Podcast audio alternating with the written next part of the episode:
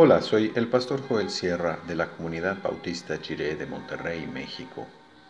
Gracias por escuchar esta breve reflexión devocional y que el Señor te bendiga en cada celebración, motivo de oración y anhelo que van de acuerdo a su buena voluntad.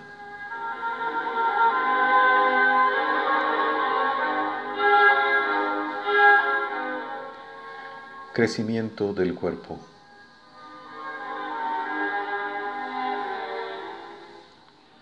Dice Efesios 4, del 14 al 16, en la Reina Valera del 60, para que ya no seamos niños fluctuantes, llevados por doquiera de todo viento de doctrina, por estratagema de hombres que para engañar emplean con astucia las artimañas del error, sino que siguiendo la verdad en amor, crezcamos en todo en aquel que es la cabeza, esto es Cristo de quien todo el cuerpo, bien concertado y unido entre sí por, las, por todas las coyunturas que se ayudan mutuamente, según la actividad propia de cada miembro, recibe su crecimiento para ir edificándose en amor.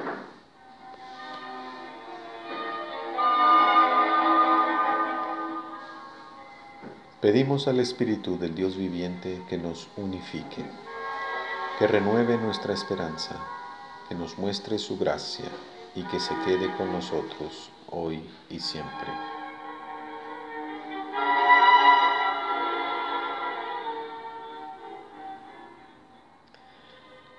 Quien alguna vez se haya quebrado un hueso, conoce el dolor que siente todo su cuerpo.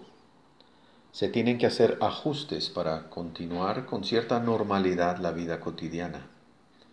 Incluso si se trata del meñique, cuando hay fractura duele y el dolor nos recuerda de su existencia y de su importancia.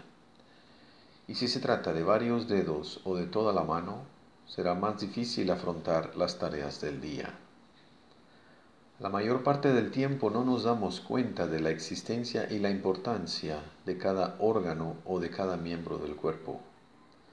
Es solo cuando algo duele que nos damos cuenta de que lo tenemos. Nos damos cuenta que lo necesitamos y que cada parte del cuerpo es importante para nuestro funcionamiento. El texto dice que cada parte del cuerpo recibe su crecimiento de la cabeza. Esto es importante porque define la relación correcta entre cabeza y cuerpo. No se trata de una relación de dominación ni opresión, sino de vida y crecimiento. La cabeza es la fuente de crecimiento para el cuerpo. Así, al leer más adelante que el esposo es cabeza de su mujer, hay que recordar de qué tipo de relación se trata. Cristo guía a su cuerpo a la verdad en amor. Si estamos unidos a Cristo como el cuerpo lo está a la cabeza, evitaremos todo engaño y error toda doctrina falsa que corrompe la vida. Lo importante que observamos es que la verdad siempre viene envuelta en amor. No hay crecimiento si solo hay verdad, sin amor. Tampoco si se pretende cultivar un amor separado de la verdad. En el cuerpo de Cristo cada parte debe trabajar coordinadamente para funcionar bien, para glorificar a Dios para servir al mundo y para testificar de la verdad en amor. Somos parte de ese cuerpo y por eso debemos amar a los demás como lo hace Cristo, amar en la verdad. Por lo tanto, es importante mantener la unión con Cristo, porque de ahí nos viene el crecimiento en la verdad de Dios, verdad en amor, para que el cuerpo de Cristo funcione en unidad.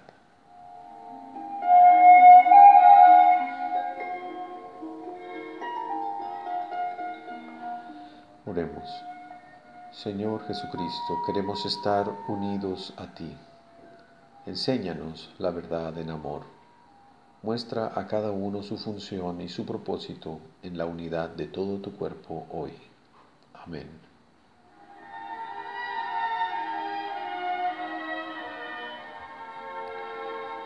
No estamos desprotegidos si somos gobernados y vivimos amparados por el Señor Jesús.